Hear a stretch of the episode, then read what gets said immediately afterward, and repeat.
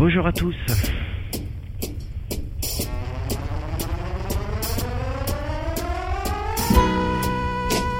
Oui, les, événements des 5 et 7 janvier nous ont marqués. Le travail social était convoqué et nous voulions en parler, mais, sans savoir comment. Puis nous sommes tombés sur des textes de Feiza Gelamine qui nous aident à sortir de l'événement et penser sereinement le fait religieux dans le travail social. Les principes de laïcité, réduire les crispations identitaires, lutter contre les fanatismes, l'auteur nous donne des pistes pour permettre au travail social d'assurer sa fonction première, favoriser la cohésion sociale. Aussi, pour l'ensemble de ses écrits, Faiza Gelamine est l'invité de cette émission. Émission dans laquelle vous retrouverez le Je lui dire de, Julien Pernaud, la chronique de Dominique de Pléchin, le carnet sonore d'Hervé Laude. Aux manettes, nous avons toujours Julien Pernaud, Christophe Rocopla et Nathalie Aubry. Allez, le trottoir d'à côté de l'émission, c'est parti.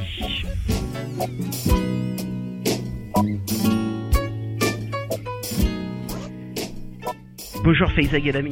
Bonjour. Alors vous êtes assistante de service social de formation, mm -hmm. vous êtes aussi sociologue, responsable de formation à l'Andésie et vous avez actuellement une actualité très chargée avec notamment deux livres.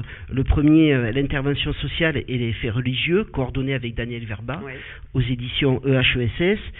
On a aussi les faits religieux et laïcité, repère pour une pratique professionnelle chez ESF. Et puis il y a cet article daté du 16 janvier 2015 dans les ASH, le travail social à l'épreuve des identités meurtrières.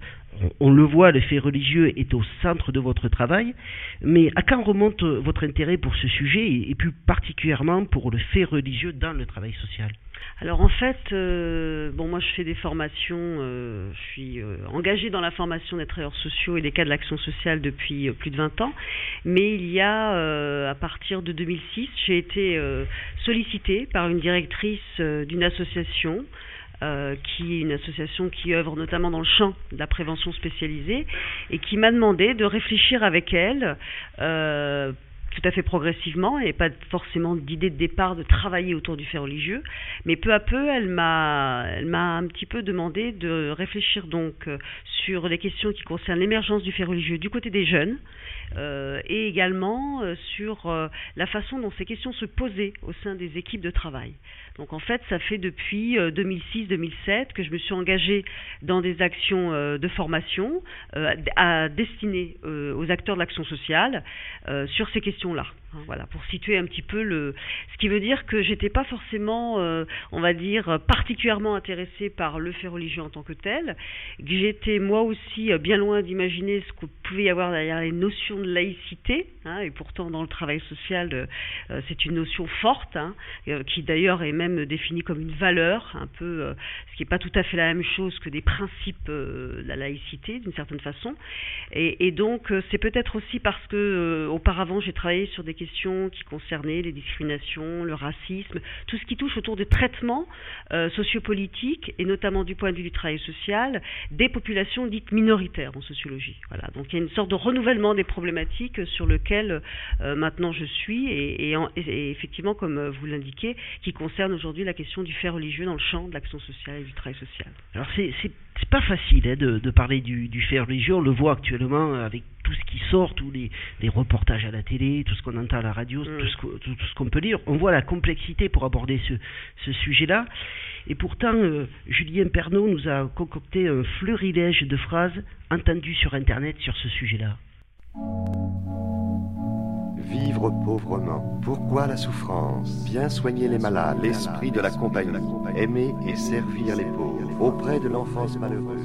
Ces personnes-là, qui étaient des saints, étaient portées par un amour de l'humanité et un amour de Dieu. On doit à Saint Vincent de Paul l'invention d'à peu près tous les domaines de la charité sociale. Ils ont agi efficacement. La laïcité, c'est un mot au départ qui appartient au vocabulaire religieux. Un laïc, c'est celui qui n'est pas un prêtre. Et puis par extension, on a dit que était laïc quelqu'un qui voulait s'affranchir du domaine du religieux, qui voulait être indépendant par rapport à la religion. Les gens disent pas ouvertement je suis chrétien, je suis protestant, je suis juif, je suis musulman, je suis. Euh, je on suis... le sait, tu vois là. On le sait parce qu'en fait on a des, on, on tisse des, euh, des relations amicales. Sous l'Ancien Régime et au XIXe siècle, l'Église contrôlait tout. Elle contrôlait les hôpitaux, l'école, les consciences, tous les curés étaient fonctionnaires, etc. Et eh bien pour se dégager de cette emprise qui était un petit peu trop oppressante, euh, il y a eu des seuils de laïcité. C'était fait de manière successive. Comment euh, justement on peut travailler pour que David, Mohamed, Jean-Pierre et Sylviane qui est végétarienne et Christiane qui croit pas en Dieu, ils peuvent continuer à bosser ensemble, avoir les mêmes valeurs et dans la cohésion d'équipe, tout en ayant leur liberté de conscience et trouver des solutions pour qu'ils ne se sentent pas en faux avec eux-mêmes. Donc il y a un vrai travail à faire, mais qui est nouveau. C'est nouveau finalement ce débat, c'est nouveau. On est arrivé en 1905 à la loi euh, cadre de la laïcité, celle qui est la loi de séparation des églises et de l'État. Alors il faut bien dire la loi de séparation des églises, puisque ça, concerne toutes les religions, hein, les juifs, les protestants, les musulmans, les catholiques, etc. C'est parce qu'un homme, l'abbé Pierre, un jour dit non à la misère qu'a commencé l'aventure d'Emmaüs en 1949. Eh bien, la laïcité en France, c'est ça. C'est premièrement, l'État est neutre à l'égard de la religion, mais deuxièmement, tout le monde a le droit de pratiquer la religion qui est la sienne et tout le monde est français. En 1982, après une grève, les ouvriers des usines PSA, majoritairement venus du Maghreb, obtiennent entre autres de leur direction des salles de prière. Ils n'auront plus à prier au bord des chaînes de montage. En 2003, la commission Stasi, créée par le président Jacques Chirac, préconise de renforcer la loi sur la laïcité de 1905. Le 15 mars 2004, la loi interdit le port des signes ou de tenues religieuses ostentatoires dans les écoles, collèges et lycées publics. Au début 2012, le Sénat adopte un projet de loi élargissant le principe de neutralité aux assistantes maternelles, car leur mission est considérée de service public. Alors, est-ce qu'il y a un problème La frontière classique entre privé et public qui est la formule classique de la laïcité, vole en éclat aujourd'hui. L'affichage croissant des appartenances religieuses. C'est pas un phénomène français, c'est un phénomène mondial. On se définissait comme maghrébin il y a 50 ans, on se définit comme musulman aujourd'hui. Le risque toujours, c'est, et là aussi le rôle de l'éducation est, est très intéressant, c'est d'éviter le monde clos. Et c'est pour ça qu'il faut enseigner un monde ouvert. On voit aujourd'hui que plus on se modernise, plus on crée un vide d'appartenance, un vide de référence, et que cette vacuité est comblée par quoi? Le vide, c'est qu'il n'y a plus de futur, ou du moins le futur, c'est l'angoisse. Le vide, c'est que le présent est mal, est malheureux. Et alors, dans ce cas-là, on cherche le refuge dans le passé. Et si la République ne leur offre plus rien, eh bien, ils vont chercher ailleurs. La mondialisation elle-même, qui est une unification techno-économique du monde, qui tend donc à homogénéiser et à raboter les cultures diverses, provoque le retour des anciennes religions. Autrement dit, il y a un ensemble convergent pour le retour des religions. Et c'est pour ça que c'est assez intéressant d'étudier aujourd'hui ce fait religieux parce qu'il reprend virulence. L'Europe est le continent le moins religieux du monde et la France est le pays le moins religieux d'Europe. On est dans l'exception de l'exception. On n'a pas les mots pour le dire. On ne sait pas parler des choses qui sont liées aux religions en France. On a peur. On a plusieurs peurs encore plus quand c'est question liée à l'islam, parce qu'il y a quand même tout le, le tabou lié autour de l'ancienne histoire de la colonisation, et on a peur soit d'être pas laïque en nommant les choses liées aux faits religieux, soit on a peur au contraire d'être taxé de musulmanophobie et donc d'être raciste, et on oscille entre les deux extrêmes sans arrêt. Alors, est-ce qu'il y a un problème? Je... Il fait exagalamine. Ouais. J'ai envie de réagir. Il y a eu beaucoup de choses très, très intéressantes à travers ces extraits euh, de, de, témoignages, de paroles. Bon, déjà, je pense qu'il y y a des éléments qui ont été cités qui me paraissent pas du tout anodins, qui ont à voir avec euh, des éléments qui concernent notre champ, le champ du travail social. À savoir qu'effectivement, la source religieuse, et pas n'importe laquelle, a marqué profondément, on va dire, ce qui pourrait être euh, les, les, les, premiers, les premières amorces d'intervention de, des des anciens, hein, des anciennes assistantes sociales notamment, etc. Et je crois que c'est pas anodin parce que dans le champ du travail social, on pensait que cette question, la question religieuse, était réglée. Et on se retrouve euh, parfois avec des générations de, de travailleurs sociaux que j'ai rencontrés dans le cadre des formations que je fais, par exemple, tout à fait heurtés de se retrouver avec cette question-là, alors qu'ils pensaient qu'on s'en était affranchi par la professionnalisation et l'évolution du travail social. Donc je trouve ça intéressant de rappeler tout à fait, Vous, vous le dites que la référence au religieux dans le travail social est une histoire euh, plus qu'ancienne. Alors, plus qu'ancienne, euh, sans doute d'ailleurs assez connue par euh, les travailleurs sociaux grâce au centre de formation qui enseigne l'histoire du travail social, mais c'est vrai que cette, cette dimension-là, elle est peut-être plus portée par des générations de travailleurs sociaux qui ont connu la nécessité de s'en distancier pour pouvoir justement être reconnus comme des acteurs professionnels à part entière et non pas comme ceux qui s'inscrivent dans une continuité d'action charitable, des scouts, des anciennes femmes patronesses, etc. Il y a eu besoin de césure pour réussir à, à acquérir une identité professionnelle qui, est du, qui va du côté de la professionnalisation. Tout à fait. Hein. comment ça, c'est pas, pas anodin de le souligner. Bien en sûr, cas. tout à fait. Mais comment pourrait-on définir, là, pour, euh, pour mettre en place cette émission, le fait religieux Qu'est-ce qu'on entend derrière alors, cette notion Alors ça, c'est important. Euh, souvent, je dis euh, euh, aux personnes avec lesquelles je travaille que moi, je parle pas des religions. En plus, j'en serais incapable, je suis pas du tout compétente euh, sur le plan théologique, et c'est pas le propos. Il me semble que les acteurs du travail social, même s'ils doivent prendre en compte cette dimension, ces, ces réalités-là, ils les prennent en compte non pas comme des personnes qui, ils peuvent s'intéresser aux religions, mais en tout cas, ils travaillent avec les manifestations sociales ou déclinées par des individus ou par des groupes, qui sont euh, des manifestations sur lesquelles ils ont à agir en tant que praticiens du travail social. Autrement dit, je vais un petit peu vite, mais je vais le dire quand même. C'est pas tant les, les travailleurs sociaux n'ont pas tant à dire, y compris à des jeunes ou à des moins jeunes qui les interpellent, mais qu'est-ce qu'il y a dans cette religion, etc., etc. Qu'est-ce que toi, qu'est-ce que tu penses de ce qui est écrit dans la Bible, etc. Ils n'ont pas à tenir un discours religieux à l'égard des populations et des usagers, mais par contre, ils ont à tenir compte de pourquoi ce gamin, par exemple, il m'interpelle à un moment donné là-dessus. Et c'est pas la même chose. Les manifestations sociales des religions, c'est ça, les faits religieux. Et j'insiste sur l'effet religieux, parce qu'ils ils prennent des formes, euh, vous baladez dans la rue, vous voyez des églises, vous voyez des synagogues, on est dans la manifestation sociale, matérielle pour le coup, des religions. Hein, je ne sais pas si je suis claire sur Si vous euh, êtes cette clair, mais, distinction. pourtant, mais on y reviendra peut-être un peu plus tard dans l'émission, mais vous proposez euh, l'enseignement de la religion dans, dans les centres de formation notamment. Alors, je propose d'évoquer ce qu'on appelle, enfin de parler des faits religieux. Donc peut-être que je me suis mal exprimée dans un Non, des textes. Euh, c'est-à-dire effectivement euh, de ne pas être non plus dans le déni de, cette, euh, de, de ces réalités, parce qu'aujourd'hui, être dans le déni, aujourd'hui et sans doute avant d'ailleurs, être dans le déni, ça veut dire aussi de se dire que cette parole n'a pas de sens et n'a pas à être en prise en compte par les travailleurs sociaux.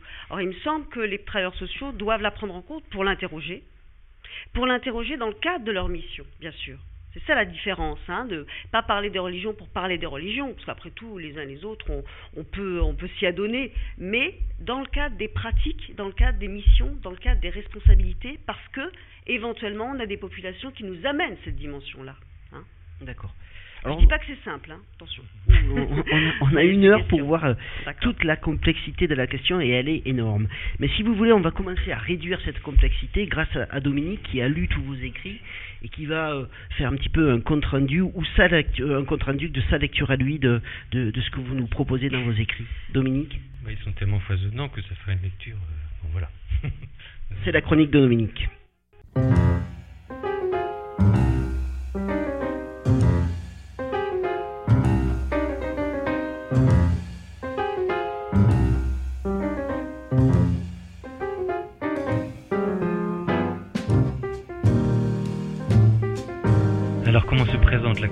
Religieux dans le travail social et dans vos écrits Elle est difficile à aborder pour de nombreuses raisons. D'abord, comme nous le rappelle votre acolyte d'écriture, Daniel Verda, le champ du travail social s'est déterminé en dehors du champ religieux depuis longtemps, vous le rappeliez tout à l'heure également.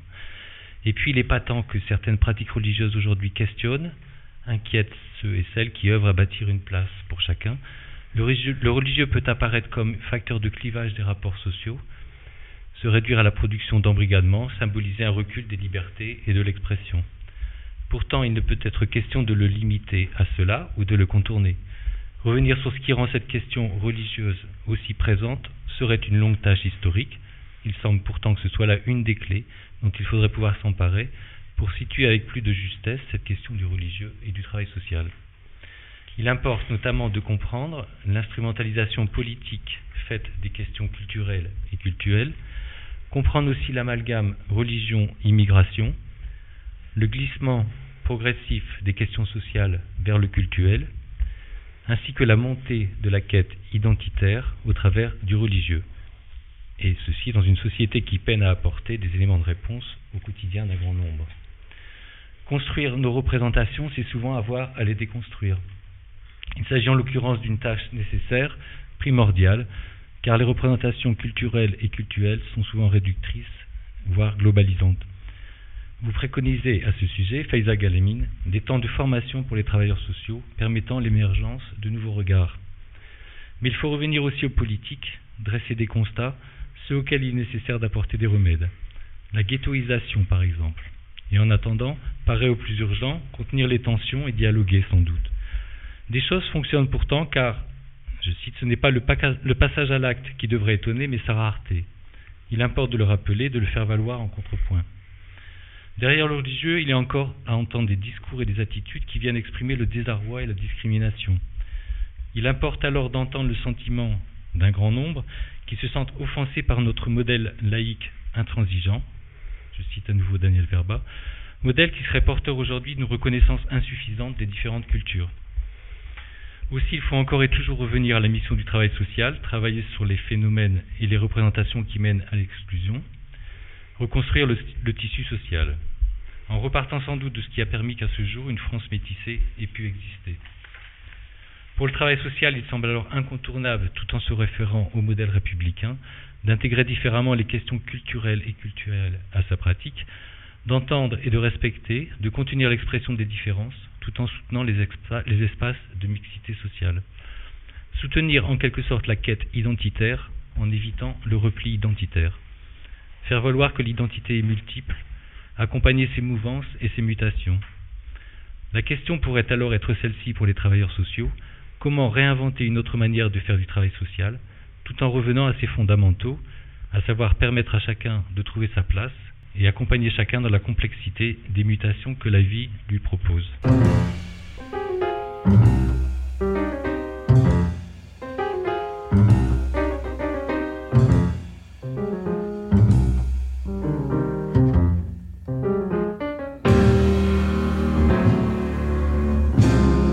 Feza Galamine, c'était bon, riche, euh, l'exposé de, de, de, Dominique.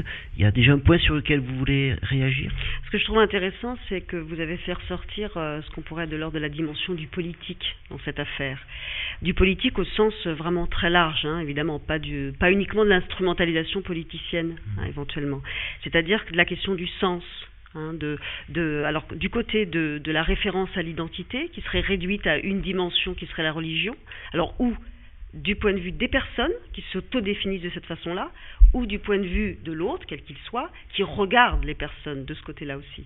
Et vous l'avez replacé, me semble-t-il, dans les, les, des, éléments, ce qu'on appelle des éléments de contexte, qui fait qu'à un moment donné, on peut s'interroger aussi sur pourquoi aujourd'hui, et je fais le lien avec ce que vous avez énoncé en ce qui concerne la confusion, ou en tout cas les amalgames religion-immigration, pourquoi aujourd'hui des personnes qui n'ont pas migré, qui ont été socialisées dans un contexte français dès leur naissance, y compris dans les institutions de la République, qui n'ont pas forcément, je ne dis pas que c'est tout le temps le cas, mais qui éventuellement n'ont pas forcément de pression familiale, et qui par contre s'autodéfinissent fortement du côté d'une religion, par exemple l'islam, pour ne pas la nommer.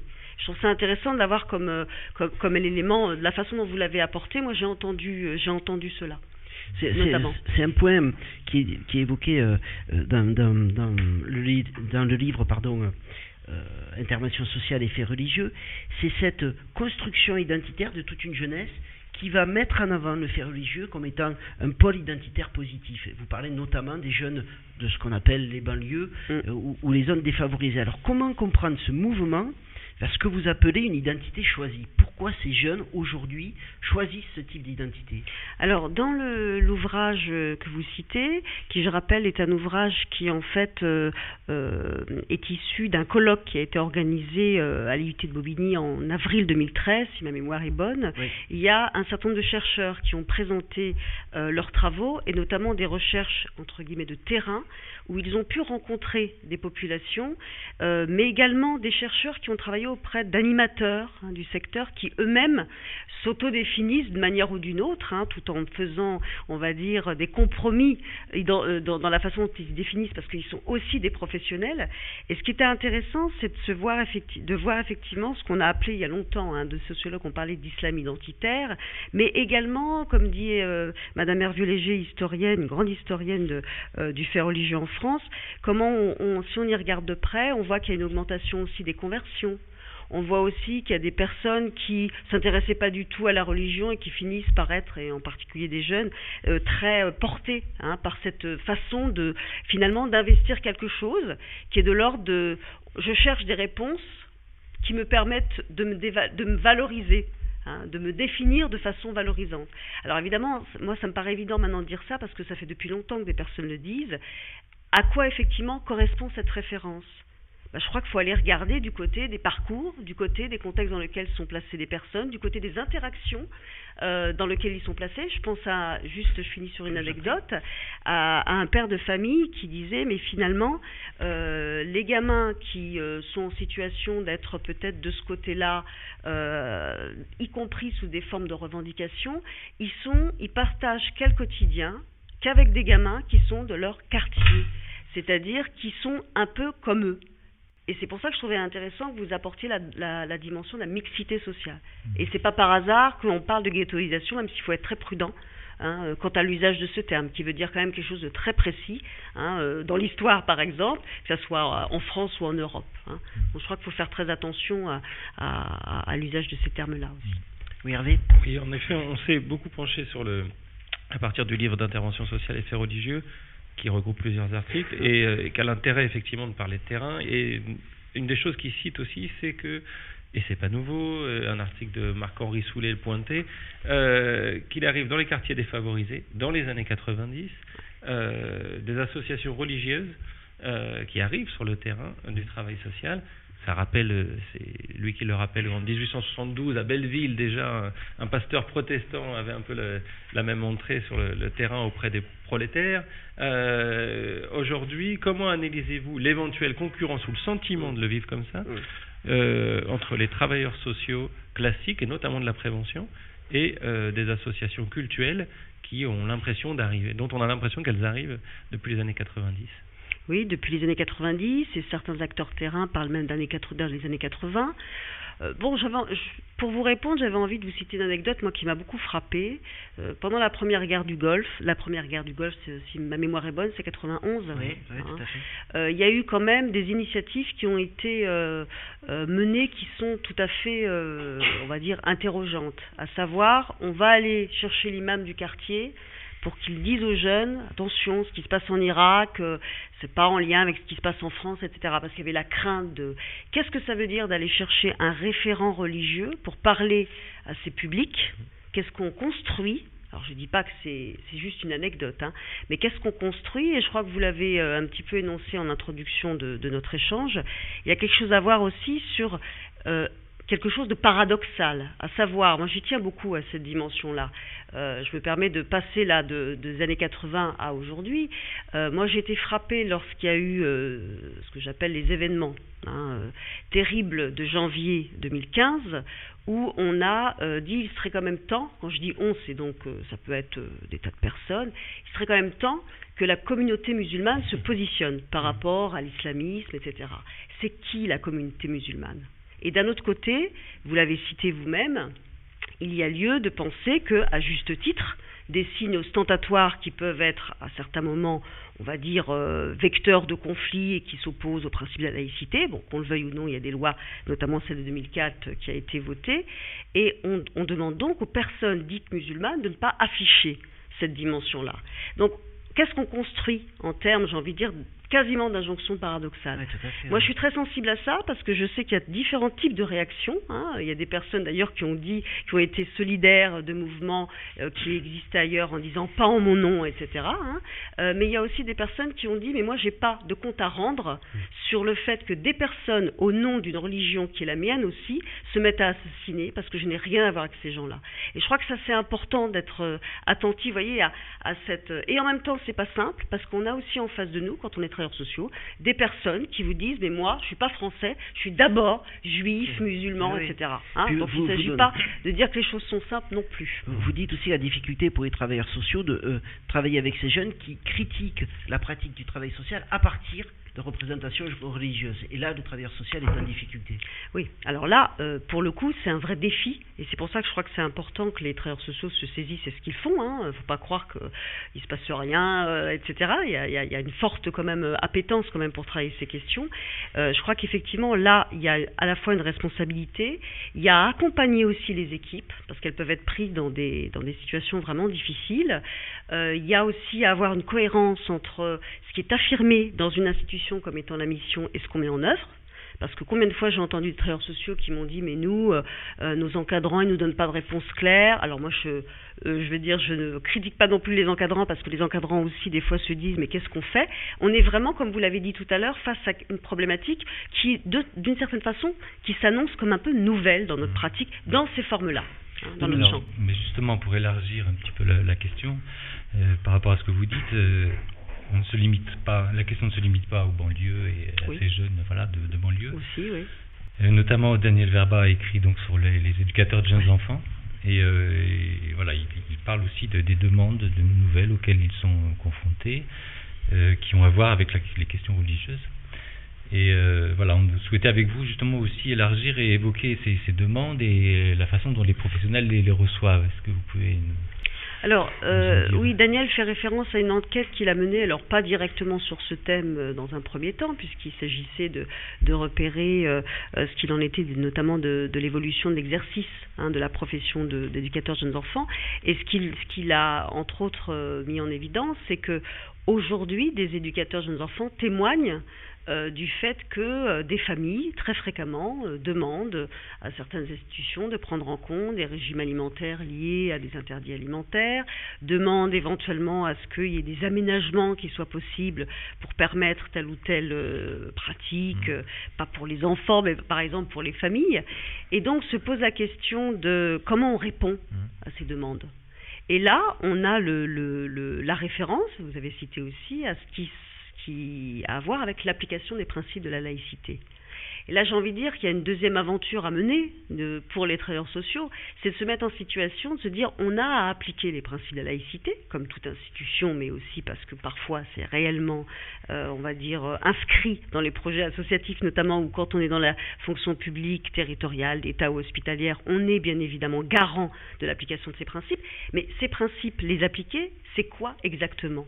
C'est ouais. Il y a des tensions de, par rapport à l'application et à vous lire, on, on sent que comme on parle aussi Daniel Verba, il y a nécessité d'une forme d'aménagement raisonnable. Alors c'est quoi la tension entre la nécessité que j'ai de respecter le cadre de ma mission et les valeurs affichées dans le projet de mon établissement et euh, la possibilité de négociation entre usagers, entre professionnels avec ces principes. Alors, ce que, ce que Daniel Verba a fait apparaître, et ce que je retrouve aussi dans euh, l'ensemble des témoignages euh, recueillis auprès des praticiens hein, qui se coltinent ces questions-là, on va dire qu'on est, lui parle d'aménagement raisonnable pour justement rompre avec la notion d'accommodement raisonnable, qui est vraiment quelque chose qui s'inscrit dans un contexte juridique et sociologique autre, hein, et qui n'est pas du même ordre.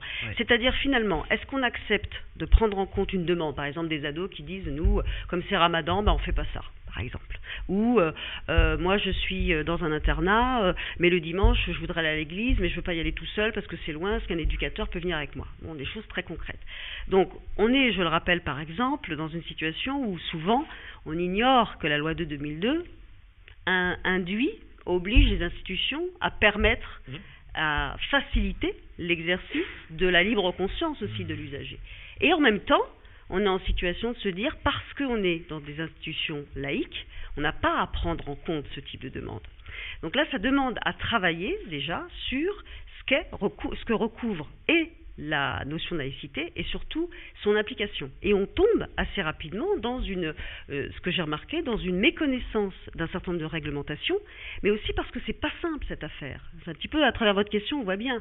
Il y a à la fois à prendre en compte les demandes des usagers, mais à la fois à faire en sorte, comme vous l'avez dit vous-même en introduction aussi, je crois, à faire en sorte qu'il y ait un vivre ensemble qui puisse euh, qui puisse euh, être, comment dire, être mise en œuvre, de telle façon que ce ne sont pas les demandes religieuses qui conduisent le fonctionnement des institutions. Hmm. Donc, en fait, moi, ce que j'ai constaté, c'est qu'il y a je ne veux pas dire dix mille manières, mais il y a plusieurs manières de répondre, suivant les contextes, suivant le type de demande, suivant les situations, de répondre à ces situations. Et d'un autre côté, on peut être aussi enclin à se dire, après tout, euh, on est dans une situation, on est dans une institution où les principes de la laïcité doivent s'appliquer, donc il y a des, des, des choses à mettre en place pour ne pas permettre que... J'ai vraiment trouvé qu'il y a une variété de types de réponses il y a sans doute dans les institutions besoin de clarifier pour l'ensemble des acteurs les choses pour qu'il puisse au moins y avoir une cohérence dans la réponse. Ça, c'est le premier élément de réponse. Et le deuxième élément de réponse, c'est qu'au sein des équipes, ces questions-là font débat de façon souvent plus crispée tout à fait, ouais. que lorsqu'il s'agit de travailler avec les usagers. Parce que, comme je disais tout à l'heure à, à Eric, les usagers parfois la ramènent avec du fait religieux et quand on gratte derrière, on s'aperçoit qu'il y a des problématiques autres qui sont à prendre en compte. C'est-à-dire que le fait religieux peut être aussi, je ne sais pas comment on dit, euh, l'arbre qui cache la forêt. Oui, les, les, oui tout à Parfois. fait. C'est un, un, point important euh, parce que il apparaît quand même à la lecture euh, des livres que ces aménagements entre les professionnels et les personnes accompagnées, on y arrive. Mais là où ça se crispe, c'est quand c'est entre professionnels. Et là, vous nous dites combien euh, c'est difficile de trouver un terrain d'entente entre professionnels, et notamment avec l'arrivée de toute une série de nouveaux professionnels, euh, issus notamment des politiques de la ville, issus des quartiers difficiles, comme on, dit de temps en temps, je ne sais pas si le, le, mot est tout à fait juste, mais enfin des, des autochtones, comme on dit, comme vous dites dans le livre, qui amènent cette question de la religion avec eux, et là il y a conflit, et là on est en difficulté pour répondre à ces conflits-là. À mon avis, il y a trois niveaux de, de, de, je sais pas comment dire, de problèmes ou de questions. Le premier niveau, c'est que euh, il y a à travailler sur ce qui est de l'ordre du euh, de la cohérence de la réponse, la réponse éducative et du sens. Et c'est vrai que Déjà, sur d'autres types de situations, il peut y avoir une variété de points de vue, etc. Quand ça concerne le fait religieux, si c'est pas parlé, si c'est pas débattu, ça renvoie effectivement les uns les autres à ce que j'ai appelé son propre rapport au religieux, qui peut être un rapport très serein, qui peut être un rapport d'indifférence. Hein. Le rapport religieux, c'est pas sa croyance, hein, c'est vraiment. Donc là, c'est le premier niveau de difficulté. Le deuxième niveau de difficulté, c'est que parfois, vous avez des travailleurs sociaux qui confondent leur conception euh, j'ai envie de dire, euh, qu'on peut trouver tout à fait légitime, qu'importe, leur conception du religieux et leur positionnement professionnel. Et qu'il faut, à mon avis, travailler sur cette distanciation, comme on le fait pour d'autres dimensions. Hein. Bon, ça c'est le, Et le troisième élément de difficulté, c'est ce que vous citez, à savoir qu'il peut y avoir des, des, comment dire, une hiérarchisation des tâches du travail social qui amène certains professionnels à être plus proches peut-être d'une dimension d'intervention de type médiation, etc. Et là encore, c'est quelque chose qui a été construit dans le temps, puisque quand on a été chercher les pseudo-grands frères, quand on va chercher des femmes relais qui font un travail fantastique sur le terrain, de maillage, de lien, mais qu'on qu a recruté aussi en se disant qu'elles ont des compétences, peut-être pas tant professionnelles, mais qui ont à voir avec leur inscription dans un territoire, qui ont à voir jusqu'à dire à leur origine, etc. etc. Donc là aussi, il y a des, choses qu'on prend peut-être en boomerang, et, je trouve que c'est assez salutaire de pouvoir poser le problème pour pouvoir accompagner hein, tous ces processus et aboutir à des choses qui restent des postures de professionnels. Hervé. Vous évoquez dans le livre aussi des équipes impuissantes à trouver des solutions et le recours au cadre, au cadre au sens des gens qui ont ce statut, euh, qui seraient responsables, dirigeants. Vous, vous êtes responsable euh, au sein de la formation du CAFDES, à l'ARIF. Alors, comment on se positionne euh, dans l'accompagnement des dirigeants sur ces questions? Je rebondis juste sur ce que vous disiez tout à l'heure. Effectivement, comment travailler pour que la cohérence ne dénie pas la diversité? Oui, alors, ce n'est pas une tâche euh, simple, parce qu'on voit bien que, par exemple, les dirigeants doivent à la fois euh, garantir une offre de service qui répond, on va dire, aux missions euh, de, des institutions et donc à l'accueil de publics divers et variés. Il y a également à assurer dire, des, pratiques de type managérial qui, sont en, en, en cohérence avec le projet associatif et qui prennent en compte aussi ce qui peut se jouer de, difficile dans les équipes. Mais j'ai envie de dire que là, je suis assez optimiste parce que euh, bah, peut-être qu'il y a des mouvements là que je suis en train d'observer depuis peu de temps, euh, très forts de demandes et c'est déjà amorcé. Il y a des associations qui ont travaillé sur des chartes, par exemple, de la laïcité. Il y a des associations qui font travailler leurs équipes et qui s'impliquent eux-mêmes dans ce travail pour définir un cadre, pour le coup, mais un cadre qui soit en cohérence ou avec le projet associatif, ou avec les missions, par exemple, des collectivités territoriales. Et puis, il y a d'autres lieux où c'est un peu compliqué parce qu'effectivement, on est à l'amorce hein, d'une prise de conscience que ces questions peuvent être travaillées comme d'autres questions au sein même du travail social. Et pour finir là-dessus, c'est pas une affaire simple parce que dans le contexte actuel et peut-être même euh, bien plus ancien, comme vous l'avez énoncé, ce sont des questions sensibles aussi parce que elles concernent, euh, j'ai envie de dire, ce qui est de l'ordre de la cohésion de notre société. Euh, on est quand même dans une société notamment et je finis là-dessus. je vous ai dit que j'étais bavard.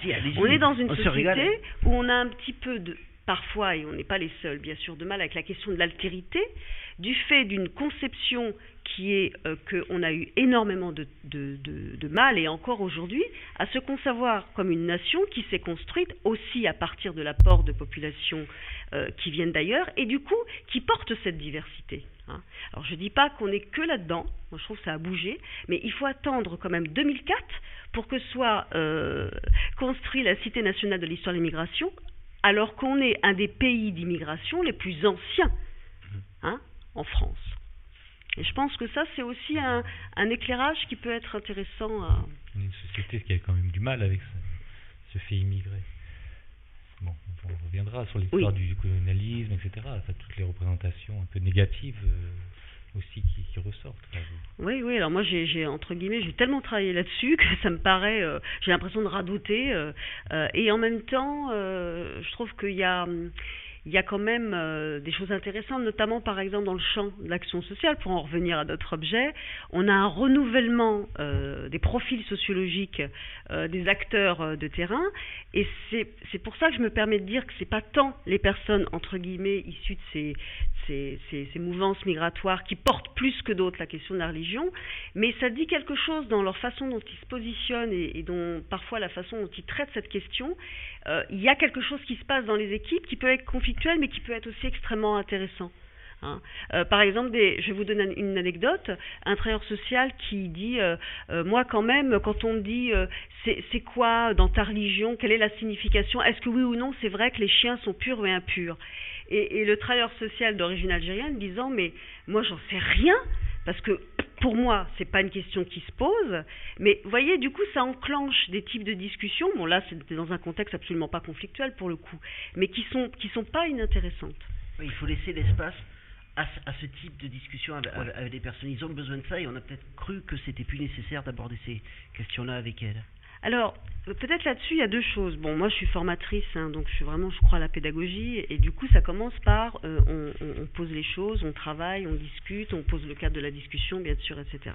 Tout n'est pas tout n'est pas dissible, n'importe comment, etc. Bon, ça c'est sûr. Mais n'empêche que poser les choses, ça veut dire qu'on est en train de, comme on dit dans notre jargon, de problématiser. C'est quoi les questions réellement? Comment on peut les traiter? Comment on peut les accompagner de notre place, etc. Ça, c'est la première chose.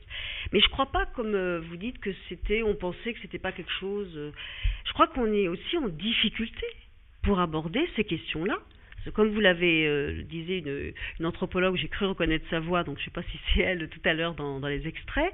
Euh, parfois, on se dit, euh, euh, mais si on, si on dit ça, on va être vécu comme quelqu'un de laïcard, ou au contraire, quelqu'un qui la ramène un peu avec du religieux parce que soi-même on est croyant, etc. Donc c'est pas si évident que ça. Et moi, je milite professionnellement, je milite pour qu'on puisse en faire des objets de travail au même titre que d'autres questions complexes que les travailleurs sociaux ont été quand même capables de scoltiner. Hein. Je pense par exemple aux années 80 où c'était difficile de parler de la question des abus sexuels. Ben, il y a des professionnels qui s'y sont mis, divers et variés, et on, a, on, a, quand même une expertise et une professionnalité autour de ces questions euh, qui n'étaient pas celles d'il y a 20 ou 30 ans. Hein. Donc moi je pense que c'est mmh. possible de les travailler. Et on a besoin d'être sûr des, réponses qu'on donne aussi peut-être. Oui, oui. Hervé? Une autre question, c'était, euh, on l'a expliqué, il y a dans l'histoire du travail social, du, de la religion et de la religion chrétienne, en tout cas en Europe. Euh, aujourd'hui, la question que ça pose, c'est comment penser un organisme gestionnaire confessionnel qui arriverait aujourd'hui, qui serait, euh, je sais pas, renouveau charismatique, euh, musulman, mmh. juif, mmh. qui arriverait aujourd'hui, donc dans, avec la loi de 1905 posée, etc. comment on peut le penser, l'accompagner pour que ça soit porteuse d'envie pour autrui, exo-orienté, comme dit aussi Marc-Henri Soulet, et dans l'idée que la confessionnalité peut aussi être avoir comme objectif d'élargir l'action aux plus démunis en général, parce que les grandes religions en général ont aussi une dimension mm. euh, de ne pas supporter la souffrance de l'autre, quel qu'il soit. Et on sent bien qu'il y a une, euh, y a des organismes gestionnaires confessionnels anciens mm. dont on se détache par la professionnalisation. Que faire de professionnels qui arrivent aujourd'hui portés par des organismes gestionnaires confessionnels c'est pas interdit dans la loi. Alors, c'est pas interdit, ça existe, mais c'est cadré, pour le coup. C'est cadré. C'est-à-dire qu'en fait, euh, il me semble, hein, à partir de votre question, euh, moi j'aurais envie de dire que ça interroge euh, cette difficulté que l'on a à intégrer cette dimension religieuse dans un contexte laïque. La laïcité n'évacue pas le fait religieux, mais il le régule il ne l'organise pas du point de vue de, justement de l'instance religieuse. Il, autorise certaines formes d'expression, y compris d'ailleurs dans l'espace public. Les processions ne sont pas interdites quand il y a le pèlerinage, par exemple, mais il n'est absolument pas question que si l'ordre public soit mis en cause, il puisse y avoir des manifestations publiques. Par contre, le marquage religieux dans les institutions publiques, effectivement, est interdit. Hein. Donc on, a comme ça cette euh, à travers votre question, j'ai envie de dire, on a forcément cette interrogation sur, d'ailleurs c'est ça qui est beaucoup en débat, sur les conceptions et je dis bien les conceptions parce que pour avoir travaillé sur la notion de laïcité et comment elle est portée notamment dans les institutions, on voit bien que là aussi à la fois le, débat est ouvert et à la fois il y a par exemple une méconnaissance totale de la loi de 1905 qui n'amorce pas la laïcité en France puisque cette amorce elle est bien plus ancienne à travers d'autres, d'autres, on va dire, euh, euh, éléments d'ordre euh, politique et philosophique, hein, qui ont évidemment donné lieu ensuite, in fine, à ce que la loi 1905 soit votée pour aller vite.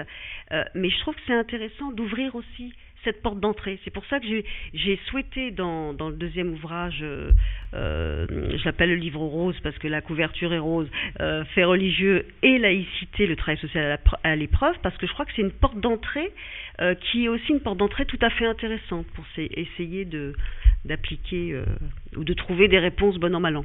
Hervé. Est-ce qu'on a des exemples récents? Je sais pas, je suis d'une association musulmane tout à fait modérée, euh, respectant la laïcité, etc. Et puis je vais ouvrir une maison de retraite ou un IME. Euh, et donc on, va regarder ce qu'il en est des IME, etc. Et on accueillera n'importe quel enfant d'où qu'il vienne, quelle que soit sa confession. Aujourd'hui, est-ce que c'est une question qui, qui, qui, vient choquer le travail social différemment mm. de dire je vais continuer dans cette IME qui anciennement était euh, euh, gérée par les sœurs et aujourd'hui on est devenu mm. professionnel, les sœurs ont arrêté, la dernière sœur est partie en, en 1982, enfin on connaît ce discours. Mm. Alors déjà ça existe, hein ben les, ben associations confessionnelles, mais vous savez que par exemple, si elles bénéficient de subsides publics, c'est à partir du moment où elles ne sont pas en situation de n'accueillir que des enfants de, telle ou telle confession. Hein. Alors moi, ce que j'ai par rapport à cette interrogation, j'ai pas assez d'éléments euh, concrets hein, pour euh, entre guillemets pour répondre, mais parce que par contre, ce que j'ai constaté, c'est qu'il y a des, des, des, acteurs de l'action sociale qui sont très qui sont effectivement un peu inquiets. Mmh sur ces possibilités-là, hein, qui, qui, qui, craignent aussi, parce que je crois qu'il faut aussi le dire, que euh, on peut être aussi dans l'entrisme mmh. à travers la construction de, de ce type d'organisation. Hein, donc je crois qu'il y a, il y a quand même lieu d'être extrêmement attentif à ces dimensions-là. Et puis de l'autre côté, euh, vous avez, comme je disais au départ, des acteurs qui sont rétifs parce qu'ils ont l'impression d'un retour en arrière, hein, à savoir qu'on se resitue dans une dimension de type charitable, de type confessionnel, euh, et non plus qui répond à quand même euh, ce qui fonde un petit peu euh, ce qu'on pourrait appeler le pacte républicain et in fine l'ensemble des politiques publiques qui en découlent, avec les principes d'égalité, avec les principes de, du droit des usagers, etc. etc. Hein. Mais je manque, je manque d'éléments de, concrets euh, pour, pour vous répondre très, très honnêtement là-dessus. Faisal Galamine, on va passer maintenant, si vous voulez bien, au carnet sonore. Le carnet sonore. Mon carnet, mon dictaphone. Carnet sonore. Décider de ne jamais adhérer à un discours sans faire l'effort de le comprendre. Le carnet sonore Alors Hervé, aujourd'hui, un carnet sonore qui va tourner autour de la question de la croyance. C'est ça. Je suis allé rencontrer, enfin, la, technique nous a bien aidé parce qu'il était à Nantes et moi à Bobigny. Euh, on a réussi à se parler. Donc euh, Vincent Dirocco qui a écrit euh, avec Magali Ravi, ils sont tous les deux maîtres de conférences et enseignants-chercheurs à Lyon 2, qui a écrit dans la nouvelle revue de psychosociologie, voilà quelque temps, un article appelé La croyance devenue folle. La revue s'appelait à ce moment-là Croyance et persuasion.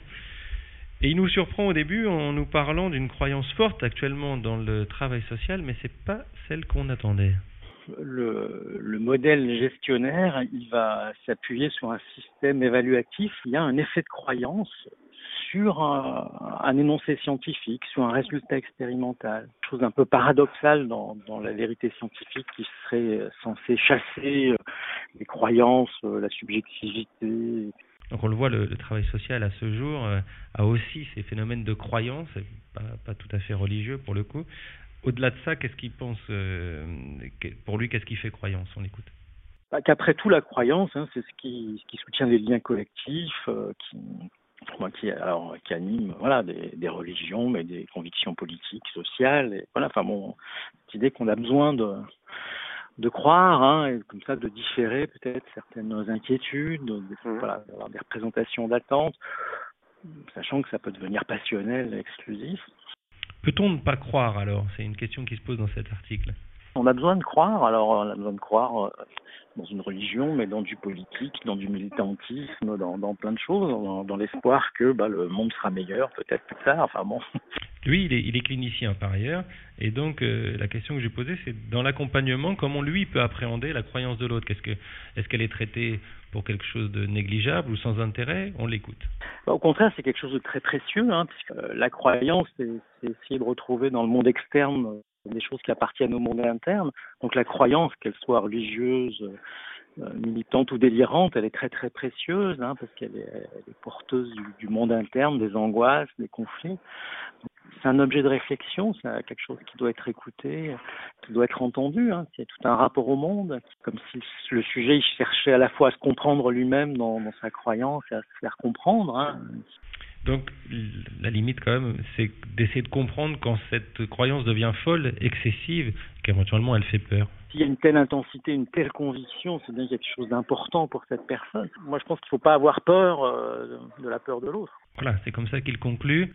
Je pense que ça nous permet peut-être euh, de commencer à réfléchir aux solutions en essayant de ne pas avoir peur de la peur des autres. C'était le carnet sonore de Hervé Laude. Faiza Galamine, alors ce, rapport à, à la croyance alors j'ai trouvé ça très intéressant parce que d'une certaine façon, on pourrait dire c'est justement le type de questions concrètes auquel est confronté le travailleur social lorsque euh, il est en situation de recevoir une personne qui lui dit mais moi euh, ce qui m'est arrivé c'est parce que c'est Dieu qui l'a voulu et donc vous y pouvez pas grand chose et moi non plus et à partir de là on est en situation des fois quand on est travailleur social de dire mais quelle est ma ma, possibilité d'agir si la personne me renvoie à un discours qui est de l'ordre de c'est du fait de cette croyance comme ça que j'explique les choses. Hein. Donc euh, je trouve ça très intéressant parce qu'il parle de monde interne. Alors, quand je disais tout à l'heure que le travailleur social n'est pas le théologien qui doit dire ce qu'il y a écrit dans le texte, que ce qu'il faut croire et pas croire, ça j'y tiens beaucoup à cet élément, ça me semble important comme repère, ça ne veut pas dire qu'il ne doit pas prendre en compte le sens pour la personne de cette croyance. Une fois qu'on a dit ça, on n'a pas réglé, entre guillemets, des, questions qui peuvent se poser au travailleur social, mais ça veut dire qu'on resitue la personne dans, dans ce qu'elle est, elle porte ça. Bon, très bien, elle porte ça. Mais comment je fais quand même avec le fait qu'elle porte ça? Et parfois, on s'arrête à cette dimension-là, parce qu'on a l'impression que, d'une certaine façon, même cette croyance est si forte qu'on ne pourra rien en faire, rien en dire, et qu'on ne peut pas continuer dans l'accompagnement social, etc., etc. Alors, je vais vous citer une petite anecdote qui peut vous faire sourire, que je cite souvent parce que je la trouve très intéressante. Il y a un travailleur social qui a été un jour, un éducateur, interpellé par euh, un jeune homme, un, très jeune même, enfin assez jeune, et qui lui a dit euh, Est-ce que c'est euh, haram interdit ou pas? D'avoir des relations sexuelles avant le mariage Et cette éducatrice a répondu à ce jeune Est-ce que tu t'es protégé C'est-à-dire que d'une certaine façon, elle a renvoyé à ce gamin ce qui était de l'ordre de ce qu'elle a intégré comme étant sa mission première, la prévention, etc. etc. Le dialogue a duré dix minutes, hein, ou un peu plus, tant le gamin redemandait d'une certaine façon, toujours sous ce couvert-là, enfin sous ces mots-là, à l'éducatrice de lui répondre dans cette dimension-là. L'éducatrice, pas dupe, a compris aussi qu'elle avait été interpellée par le jeune parce qu'elle s'appelait, on va dire, Malika, etc., etc. Et puis a fini par lui dire écoute, si tu t'es protégé, alors je ne sais pas si c'est le tutoyer, qu'importe, c'est peut-être un, demi-haram. C'est-à-dire, d'une certaine façon, elle lui a répondu dans son univers à lui, mais tout en lui rappelant quand même qu'il y a lieu de s'interroger sur la protection. Et je trouve cette anecdote, alors on peut trouver qu'il faut répondre autrement, qu'on n'a pas à répondre d'une certaine façon comme ça parce qu'on reprend à son compte, mais je trouve que ça montre bien la complexité dans laquelle est placé l'éducateur qui est interpellé là-dessus. Et ce que je trouve remarquable, c'est que cette éducatrice, de façon tout à fait spontanée, parce qu'au bout d'un moment elle s'est dit qu'est-ce que je dis, mm. a trouvé un moyen de maintenir le dialogue, parce que quand même c'est effectivement pas rien cette question faite par ce jeune, formulée par ce jeune. Et ce que nous rappelle aussi euh, la personne qui, s'est exprimée sur la croyance, Vincent Dirocco. Voilà, euh, c'est que euh, la croyance peut devenir folle. Hein. on peut être dans quelque chose qui prend une allure qui, qui devient totalisante, mm. hein, comme mode de pensée, d'appréhension de la réalité, etc. Délirante aussi, la Voilà, délirante. Hein. Et puis on peut être aussi dans l'idée que Parfois, il n'y a pas besoin d'aller du côté du religieux pour euh, voir des, éléments de, de, de cet ordre-là, de croyance. Et je crois que parfois, les travailleurs sociaux, on a un petit peu de mal avec cette dimension-là, parce qu'on on peut être en situation, pas systématiquement, mais de mettre la croyance du côté de l'irrationnel.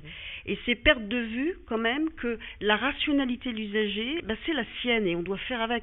Hein. Ça ne veut pas dire qu'on accepte tout, mais ça veut dire qu'il y a à prendre en compte cette dimension-là aussi de cette manière-là. On prend bien en compte l'inconscient comme quelque chose de, solide. La croyance l'est aussi, sans doute. Ou parce qu'il y a une formule mathématique et scientifique, alors que cinq ans après, on s'aperçoit qu'en fait, on s'est planté. Mm. Hein, parce que...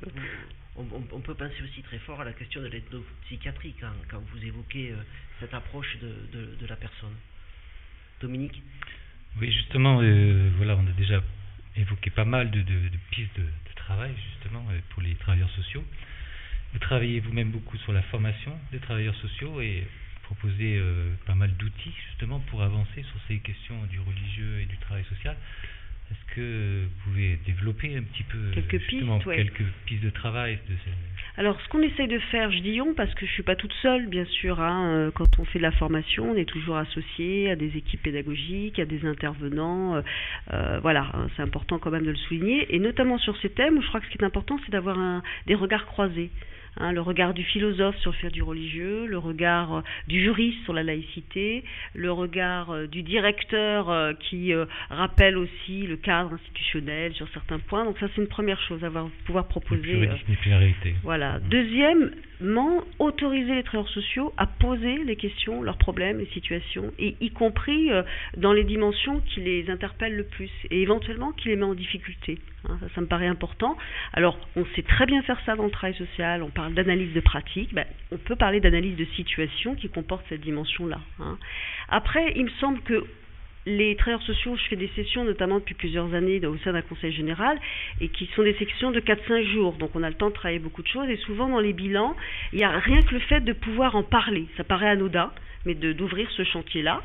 Et puis aussi peut-être euh, d'être en situation parfois d'outiller euh, sur le plan, on va dire, des, des, exemples concrets, des jurisprudences, pour qu'on puisse saisir la logique, notamment des lois, Hein, ou des réglementations qui, euh, on va dire, concrétisent l'application des principes de la laïcité. Parce qu'en fait, ces principes-là, ils ouvrent des perspectives qui ne sont pas forcément connues hein, et, qui peuvent être ensuite admis ou pas, mais en tout cas, qu'on puisse outiller les travailleurs sociaux là-dessus.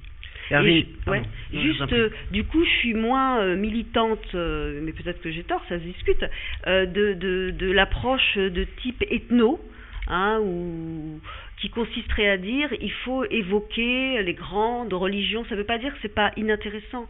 Hein, il faut avoir des repères, mais de type plutôt dans une approche, me semble-t-il, de type anthropologique. Après, ça ne veut pas dire qu'il n'y a pas à creuser, que c'est pas intéressant. De toute façon, quand on s'intéresse aux religions, on s'intéresse à l'humanité. Hein, donc c'est pas inintéressant pour. Euh, une dernière question, Hervé. Oui, dans ce qu'il y avait aussi dans l'interview de Vincent Dirocco, c'était aussi une nouvelle valeur très forte et croyance du travail social dans la gestion, la réappropriation du discours scientifique et son cadrage, etc. Est-ce qu'il n'y a pas du côté non plus de la nécessité de porter des valeurs un peu qui, transcenderaient les motivations de chacun? Est-ce que ça, là-dessus, il n'y a pas un peu de faiblesse à ce jour? Parce que, euh, en prenant l'exemple euh, de, des restos du cœur, on peut très bien avoir deux personnes qui distribuent à manger, un parce qu'il est complètement bigot, que ce soit religieux, juif ou pas, l'autre complètement athée, et ensemble, sur la figure comme ça du discours un peu mythique de, Coluche il y a des années, euh, travailler ensemble à distribuer ces repas, on discuterait avec les deux de pourquoi ils sont là, ils se boufferaient le nez. Mais là, il y a quelque chose qui transcende. Est-ce que le travail social aujourd'hui peut interroger sur sa capacité à transcender par un discours autre peut-être que la gestion, qui n'est pas toujours transcendantale. Alors, alors, ça me fait penser à l'article de Jean-René Louba, qui est dans un numéro euh, de la revue euh, édité par, euh, je crois que c'est Forum, qui avait fait un numéro il y a quelques années qui s'appelait, je crois, Fait religieux et travail social. Et c'est vrai que Jean-René Louba, il, posait un peu d'une certaine façon cette question-là. Hein. En tout cas, moi, c'est comme ça que j'ai lu certains extraits de son texte, en disant que finalement, le religieux, il vient prendre une place et il, était un peu euh, raide dans le diagnostic puisqu'il parlait de défaite du travail social. Mmh. Hein, donc euh, il y a, peut-être quelque chose à penser de ce côté-là. On va continuer à, penser, Faiza Galamine. Merci beaucoup euh, d'avoir accepté notre invitation. C'était un plaisir. Vous pouvez, euh, chers auditeurs, écouter euh, nos émissions sur euh, notre site www.trottoir-dacote.fr. Suivez évidemment notre page Facebook. La prochaine émission du Trottoir d'à côté, l'émission sera le lundi 16 mars avec Bernard Valéry autour du concept empowerment. On va voir aussi comment, comment donner du pouvoir aux gens. Bonne continuation aux tous. C'était le Trottoir d'à côté. Ça fait du bien de se parler. Merci à vous. Merci.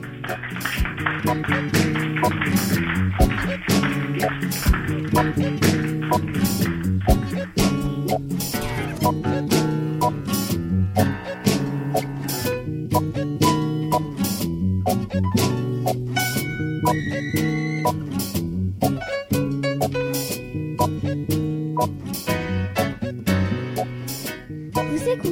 le trottoir d'à côté.